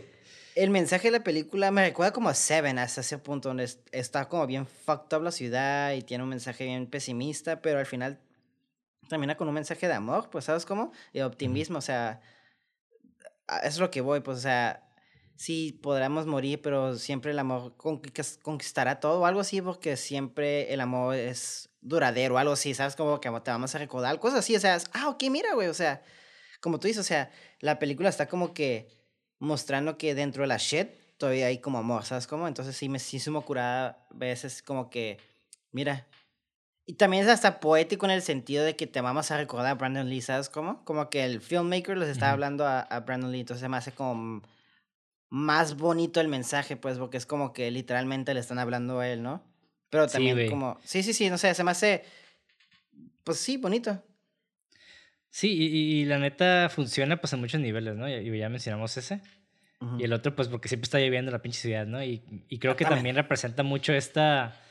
La lluvia representa eso, ¿no? Aparte de darle estilo y que todo se ve más chingón de noche cuando llueve, Simón. es este... de que como que la ciudad está llorando, ¿no? Casi, Sí, casi. man. Como que de tanto desmadre. Y de cierta manera también la lluvia pues apaga los fuegos. Entonces, no sé si lo estoy leyendo de más ahí, pero... Pero pues Ah, está no, curada. sí, ver los sí, niveles en los que sí lo funciona. Digo, es una ciudad que es conocida porque la queman, entonces tiene lógico que es una, como que llueve, ¿no? O sea, es como, es como una bendición dentro de la mierda, como hemos Sí, estado hablando, ajá. entonces. Sí, porque la, la lluvia, o sea, también está como protegiendo la ciudad de cierta manera, Simón. que es lo triste y lo bonito. Simón, exactamente. Sí, pero esta cita, güey, eh, digo, quería mencionar esta cita porque aparte de eso, eh, viene de, de una experiencia que tuvo el creador del cómic. Mm. Haz de cuenta que James O'Barr, está ahí pendejo también el- el- la, la razón, güey. Haz de cuenta que James O'Bar- O'Barr, mientras vivía en Shepard, eh, ese güey se iba a listar en la infantería de la Marina. Ok. Pero antes de hacerlo, el vato, haz de cuenta que fue a una tienda para comprar comida. Compró Ujú. arroz, compró otras y desmadre y medio. Entonces, el vato cuando fue a pagar, como que se encontró en esta situación. No sé por qué, no sé si no le se le había olvidado la cartera, no tenía dinero, no sé, como que el vato ahí no le alcanzaba pues para comprar todo. Entonces dijo, ah, pues nada más voy a comprar el arroz. Entonces un cabrón detrás de él como que le grita, ah, no se puede comer arroz todo el tiempo.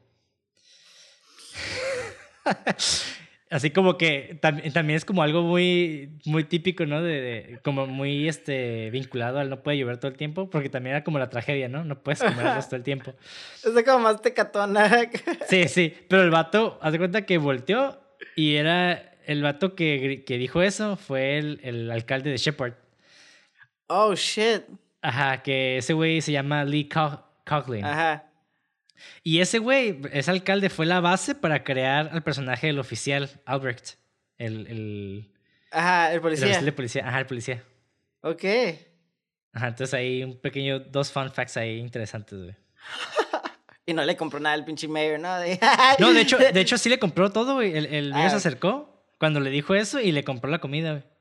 No, pero no vienes mi chiste, ¿no? Acá el medio bien mamón. Digo, eh, bueno, pues ponte a trabajar, cabrón. Ah, ese no. no Se empieza a comprar un chingo de cosas. Culero, no, pero sí le hizo el paro. Entonces el alcalde sí, le compró la comida y como que el vato se acuerda mucho de eso. Como que lo es como uh, honored him en el cómic, ¿no? Lo, lo unificó, o, unificó, no sé si es la palabra correcta en el, en el cómic. Está cool, está cool. Sí, sí, sí. Sí, pues le rindió honor. Simón, ándale. Un pequeño homenaje ahí. Y hay otra cita, ¿no? De que esto sucede cuando está llegando a la, a la casa de empeño. Y el vato empieza a decir, de repente escuché un golpeteo, como si alguien golpeara suavemente la puerta de mi habitación. Y Gideon, que es el, el pato este, el fucking motherfucker child molester, que le dice así como, ¿de qué chingados estás hablando, no? What the fuck are you talking about? Algo así. Y hace cuenta que esto que menciona el Eric Draven eh, viene de un poema de, de Edgar Allan Poe que se llama ah, El Cuervo, precisamente. Of course. Y en el poema se dice, de repente hubo un golpeteo, pero, pero este güey lo dijo mal. No sé si fue por un problema de, escritura o de que lo dijo mal nada más en el momento. Pero en vez de de repente hubo un golpeteo, el actor dijo de repente escuché un golpeteo. Entonces, pues, es pequeño ahí como un pequeño cambio, pero. Tomato, tomato. Ajá, pero viene de. De, El poema del cuervo. Y hay otro que. Esto lo dice el T-Bird. T-Bird es el güey que se muere en el carro. Eh, que explota que dice, creo que fueron sus últimas palabras antes de morir. Dice, avergonzado, el diablo se puso de pie y sintió cuán terrible es la bondad. Sí, man. Y estas últimas palabras de Tibert son del libro 4 de Paradise Lost de John Milton. Ok. Que dice así. Cuando Lucifer... Ah, no, no, no. Haz de cuenta cuando, cuando Lucifer es encontrado en el paraíso por dos querubines, el, el güey lo reprende porque no lo reconocen. Y los querubines lo reprenden de vuelta, diciendo que su apariencia ha cambiado un chingo. Como de que, pues no mames, estás bien, estás bien diferente, güey. Estás bien feo. Y la cita dice así. Así habló el querubín y su grave reprensión. Severo en belleza juvenil, gracia añadida, invencible, avergonzado el diablo se paró y sintió cuán terrible es la bondad y, y vio la virtud en su forma, cuán hermosa. Vio y clavó su pérdida, pero principalmente para encontrar aquí observó su brillo visiblemente deteriorado, pero aún así parecía. y, y, esto también se salió mucho porque el, el actor, Ajá. el actor es el actor de The Warriors, el, el malo, de hecho. Ajá. No sé si tú te acuerdas de ese güey. Sí, el de Warriors. ¿Ese dices? Ándale, ese vato. ese mismo actor. ¿Es el Ándale, es el mismo cabrón. Ah, y ese güey eh, se llevaba el libro de, el, de Paradise Lost y lo leía antes de, actuar. Ok, mamado. Ajá, entonces, ajá, sí, me mamado el vato. Pero no sé si lo hizo por específicamente esta escena o esta escena salió de eso. Como que no pude encontrar ese dato, güey. Ok, interesante. Pero está interesante, güey. Ajá. Y bueno, esto fue, esto fue como que lo más interesante que encontré de, de, ahí. Sí. Y digo, hay muchas cosas de que hablar de la película, como la cinematografía, que tiene este pedo de, de expresionismo alemán. Ya hemos hablado mucho de eso. Y también de. No sé, la, cura de los noventas, güey, era de meter rolas de bandas. Y la neta, eso hace que todavía sienta más grungy la película. Sí, no, y que aparte el, back, el background del director, la neta, se siente un poquito que vino de videos musicales, ¿sabes cómo? Simón, de hecho. De hecho, hay, hay momentos, eso sí es una como crítica que sí le pongo, que sí es como, ah, que se siente cuando hay momentos que es de música, se siente como que la película se frena, ¿sabes cómo? Em, para mí, eso es para mí, o sea, mi opinión sí siento que es como que, como que es el director, ah, que, como que es un crackhead y como, veo música, have to shoot it, es esas cosas. Sí, sí. Pero, sí, algo que sí te voy a decir es que el soundtrack está ahí en vergas, güey. Sí, la el soundtrack está en chingón. Eso sí. Sí, ahí, ahí, yo no te sabría decir qué pedo, porque también en los 90 era muy común ver que tipo claro. Eh, películas de acción tuvieran ese soundtrack de bandas. Simón, sí, sí, sí. De la época, era como súper común. Sí. Y al mismo tiempo, digo, el vato tiene su trasfondo eh, de musical. Musical, ajá. Pero también creo que sí le daba un poco de respiración a la película, que personalmente, y concuerdo contigo, tal vez no era tan necesario porque pues la verdad no era como que había demasiada información. Pero pues no sé, era como también cura de los noventas, güey. Sí, sí, sí, no- sí. No me parece como súper mal. No, no, no. Es algo sí- que ya es como más personal, pues es más nitpick de mí. Gustos Sí, que pero- no me gustan, pues. Pero no sé, a mí sí me gusta porque me hace recordar esos noventas y Sí, man. le añade ese, ese aspecto grungy. Es que nostalgia. Te gusta la Ajá. nostalgia a ti también. Sí, sí, sí. A mí sí me da mucha nostalgia esta película, güey. Me, me recuerda también a mi, a mi adolescencia emo. I'm too cool for school. El que brincaba de la plataforma de la escuela dando piruetas. Oh my god, I'm so cool. Con mi patineta, güey. Nunca lo olvides, güey. Y este. ¿Qué más? Ah, no mencioné el pedo de la, de la morra que le gustaba sacar los ojos a, a los a la víctimas. gente. Simón, eso es como. Sí, también como que creo que es referencia no, también al pedo de Odín, de que se tuvo que sacar el ojo para obtener la sabiduría. Ajá.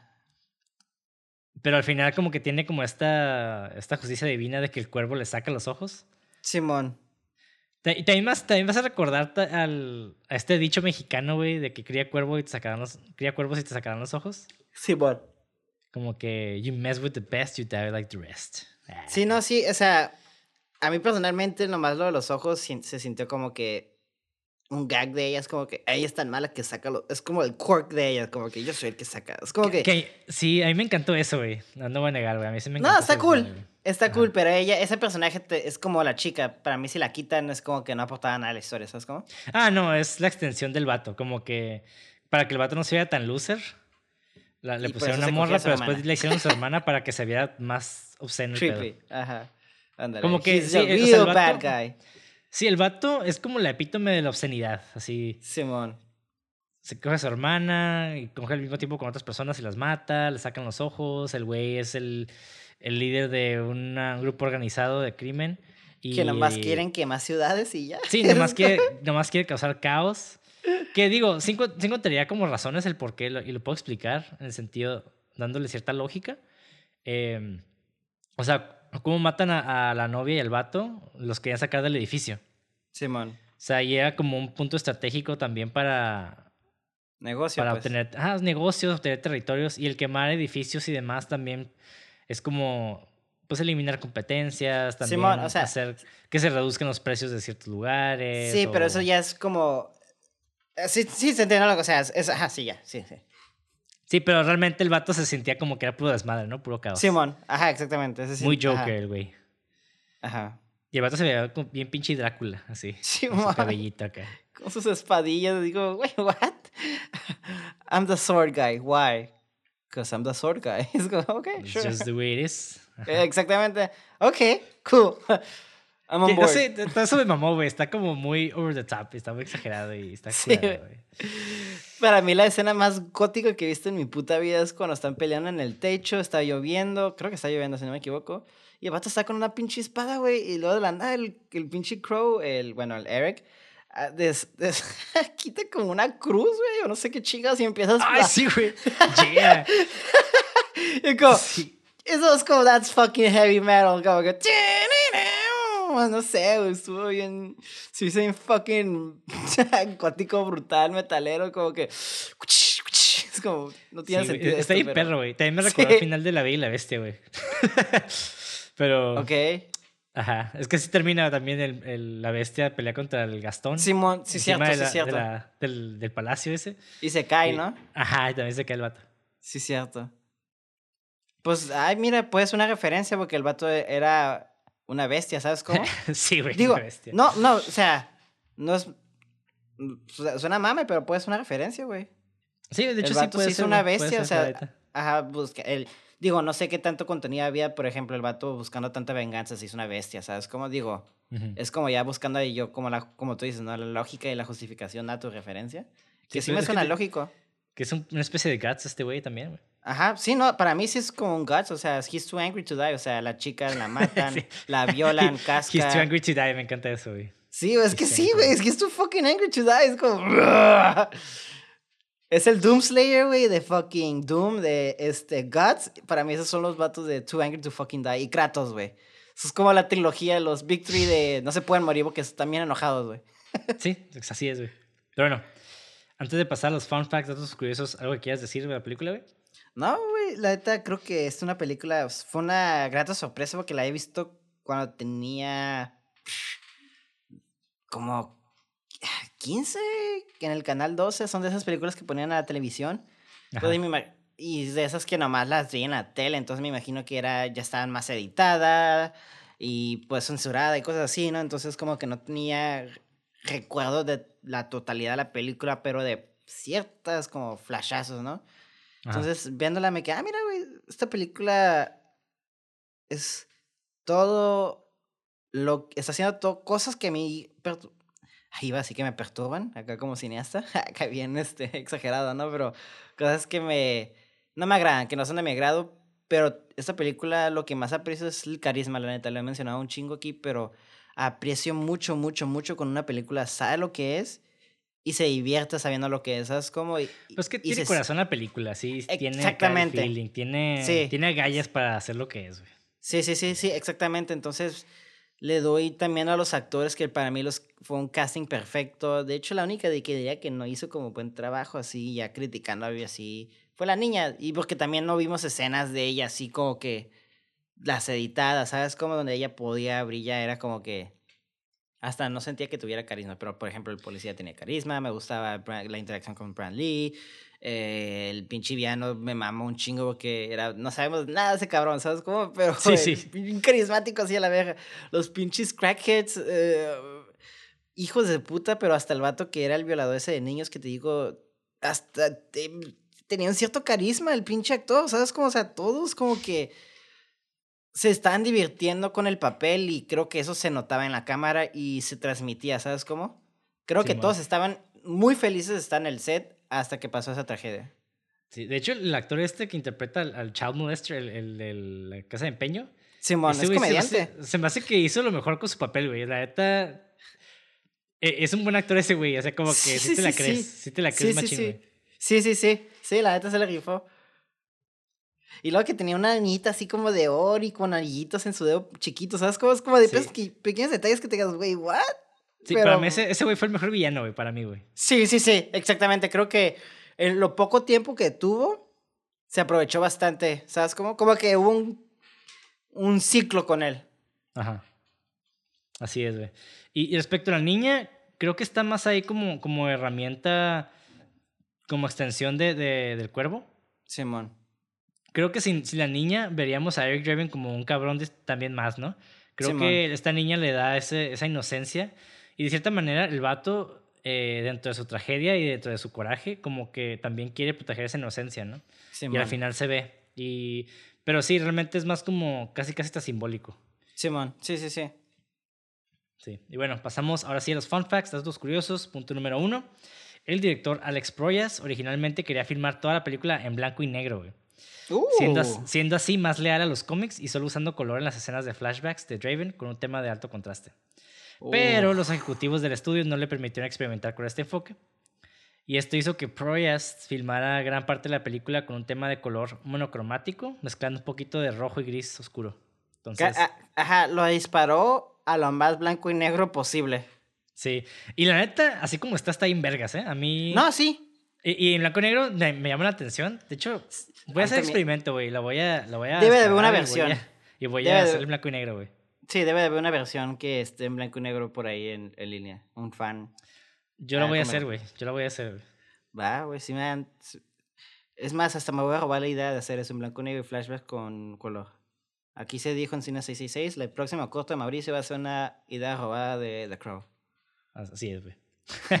Punto número dos. En su comentario de Blu-ray, Alex Proyas dijo que Brandon Lee no estaba contento con la apariencia de su pintura facial cuando el departamento de maquillaje se la aplicó antes de filmar. Lee, Lee y Proyas luego acordaron que se vería mejor si Brandon Lee se aplicara su propio maquillaje todas las noches antes de irse a la cama para que cuando se despertara la pintura de su cara se viera naturalmente más desgastada. Ah, ok. De método el, el chico. Sí, sí, sí, ok.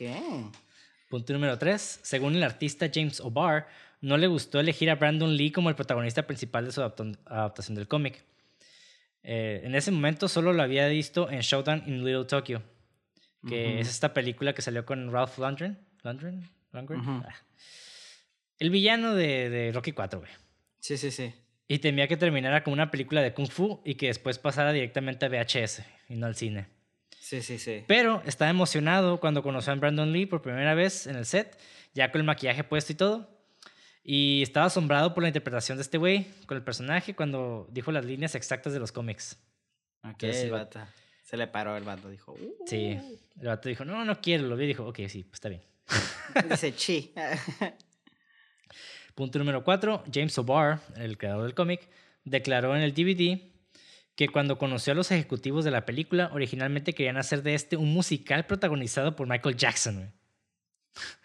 Inmediatamente se rió incontrolablemente pensando que era una broma, solo para descubrir que hablaban en serio, güey. Fue solo hasta que Brandon Lee y Alex Proyas se incorporaron que la película tomó un papel más serio. Wow. Sí. Punto número 5, según John Polito, que es el, el, de la casa de empeño, el villano. Eh, Brandon Lee se cortó, se cortó cuando, cuando rompió el cristal de la tienda de Gideon. El vidrio era de material blando, blando rompible y es muy raro que alguien se corte con él. Y Polito, el actor, dijo que le dijo a Lee que temía que Lee muriera en un accidente en el set, como lo hizo Big Morrow durante el rodaje de Twilight Zone. Y desafortunadamente, pues eso sí pasó. Entonces. Uh Foreshadowing, se podría decir. Sí, güey. Punto número 6. Según Empire Magazine, el abuso de cocaína era rampante en el set, güey. Con camarógrafos grabando mientras estaban drogados. El equipo iba a los baños a inhalar entre tomas. Un miembro del team, güey, del crew, recuerda haber escuchado el sonido de un estornudo en el set un día y Brandon Lee molesto bromeó diciendo que alguien se acababa de perder 50 dólares. pues imagínate, güey, estaban todos así en chinga, con pocos gastos y pues se drogaban. No, es que la manera de... Era para ponerse activos de seguro, o sea, ya están bien cansados, como...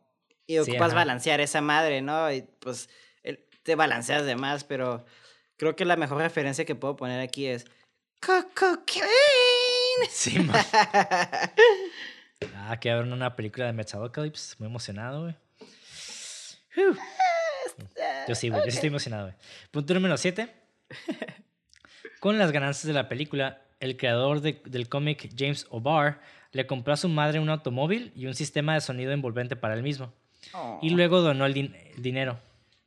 Y cito, era muy buen amigo de Brandon, así que me pareció que ese dinero era, estaba bañado en sangre. Mm. Y en una convención de cómics del 2009 dijo, no quería lucrar a su costa y mantuve ese secreto todo el tiempo que pude, porque la caridad no es caridad si obtienes crédito por ello. Entonces, pues, eh, respect. Mad respect por este güey. Sí, la neta.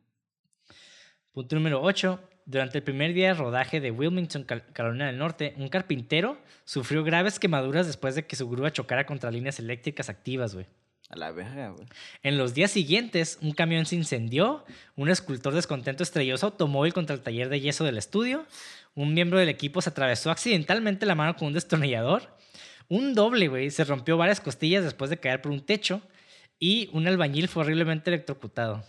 Ah, y aparte, un huracán destruyó varios de los sets. No, güey, es que te digo que esta, esta producción fue un cagadero, güey. Fue un desmadre, fue, fue lo peor de lo peor, güey. Creo que es el peor set que he escuchado después de Apocalypse Now. Para mí Apocalypse Now es como que lo... No, ahí sí se mamaron también, güey. Sí. No sé cuál es peor, la verdad. Pero bueno. Punto número 9. La producción estaba tan turbia, güey, que en una de las producciones vecinas en los estudios EUE comenzaron a apostar si iban a haber más percances. Hasta que un, hasta que un incendio también destruyó varios de sus sets, güey. Ah, órale, vergas.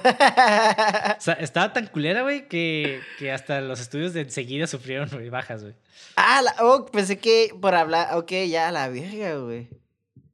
No, Punto número 10. La producción no tenía el dinero ni el espacio para rodar una secuencia de persecución de coches, así que lo hicieron con miniaturas. Punto número 11. ¿Neta son miniaturas, güey? Sí, güey. Verga, güey, no me di ni cuenta, güey. Wow. Sí, también, de hecho, la entrada también, el intro de la película, cuando se ve la ciudad, son, miniaturas. Sí, sí, eso sí me di cuenta. Pero el, el de los carros, no, güey, wow. Sí, pues digo, no sé si el carro era miniatura, para serte honesto. Ajá. Pero, o sea, sí se usaron miniaturas para, no sé si perspectiva o qué pedo ahí. La verdad, no, no, no sé cómo lo hicieron. No, esta, esta producción es un milagro, güey. Fue, fue, un cagadero, güey. No sé cómo tanta mierda sacaron esta madre, güey. Y tan disfrutable, o sea, está en vergas. Literal.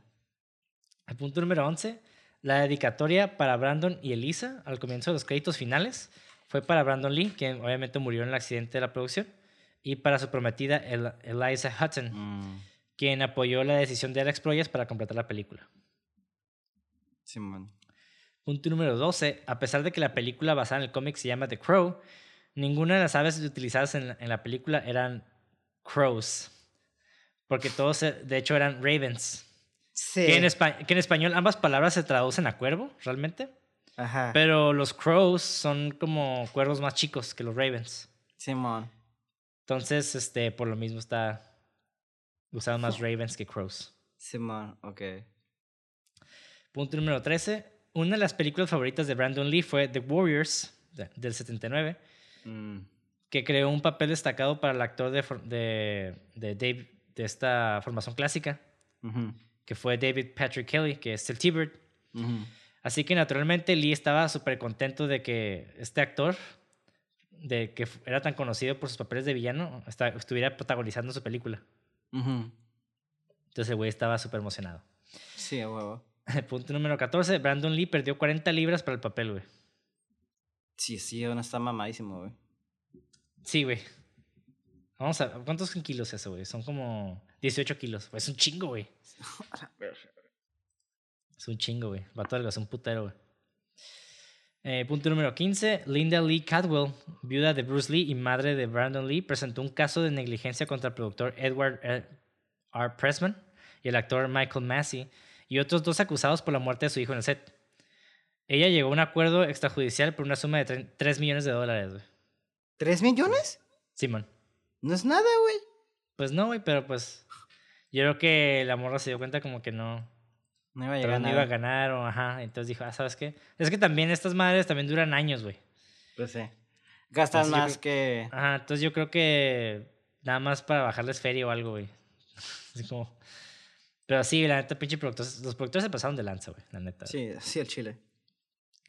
Punto número 16. James O'Barr escuchaba constantemente las canciones de Joy Division y The Cure mientras creaba y le daba forma a la novela gráfica en la que se basa esta película. Y estaba encantado cuando Robert Smith de The Cure accedió a escribir una canción original para la película. Mm.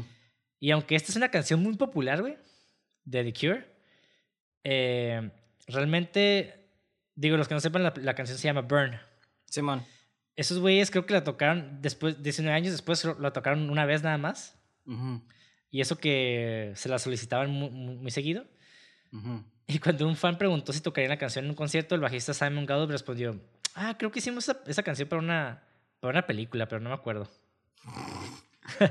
y desde ah. entonces The Cure la toca desde el 2016 en sus conciertos. ya que se dan cuenta que es una... Ay, qué, qué cool. Sí, y la neta está en vergas. Yo creo que es de mis canciones favoritas de The Cure. Sí, no, a mí también. Me gusta un puto esa gola. Sí. Punto número 17. Ambientado en Detroit, obviamente, evidenciado por referencias a Devil's Night, que es como el tradicional incendio provocado y este pedo del vandalismo en las festividades. Y también creo que se refiere a la ciudad como Motor City, sí, la ciudad motor. Entonces, ahí está. Sí es Detroit. Sí, man. Y aunque no lo fuera, lo es. Sí, aunque no lo fuera, también lo es. Punto número 18. Uno de los cuervos utilizados en esta película es Magic, que se utilizó en todas las, siguientes películas. Punto número 19. Brandon celebró su cumpleaños número 28, güey, en el set de The Crow. Le dieron un pastel y un helado que no pudo comer porque estaba a dieta, en una dieta estricta debido a su papel. Qué triste, güey, que el vato murió a los 28, güey. O sea, yo soy más grande que ese, güey. Yo también, güey. Qué triste. Punto número 20. El maquillaje de Heath Ledger para Joker en The Dark Knight se inspiró en el maquillaje de The Crow de Brandon Lee de esta película. Mm, makes sense. Y con eso, güey, eso fue el último fun fact. No sé si tengas alguno, güey. No. y bueno, ya, ya vamos a la hora y media. Y con esto finalizamos el episodio de The Crow, película de 1994, dirigida por Alex Proyas y protagonizada por Brandon Lee. Que deberíamos hablar de una película de Bruce Lee, güey. Voy a buscar. Enter the Dragon se me hace una, una buena película para comenzar con una de Bruce Lee, Va, güey. Está muy, está muy cool, güey. Y bueno, no sé, díganos qué les pareció este episodio, déjenos sus comentarios en el video de YouTube, denle like, subscribe y pues sí, nada más díganos qué les pareció, compartan este video. Igual síganos en redes sociales como cine666.mpg, ahí me pueden seguir como Monty de André. Y a ti Mauricio, ¿cómo te seguimos? Uh, le vago, guion bajo el final y doble G. Muy bien.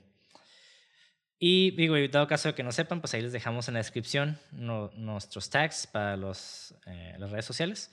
Y también les vamos a dejar un link de donaciones para que nos apoyen en este podcast autosustentado. Y listo, vean películas. Y alabado sea Felipe Negro. Síganos para más episodios como este. Que ahorita estamos en el episodio 62, güey. La verga, güey. Qué loco. 62. Lo logramos. Pasamos a 60, Yo quiero llegar al 69. ¡Ah! ¡Ah! Se va a acabar en el 69. Para que no haya más. Pero bueno, síganos, ya saben, vean películas y alabado sea Felipe Negro. Adiós.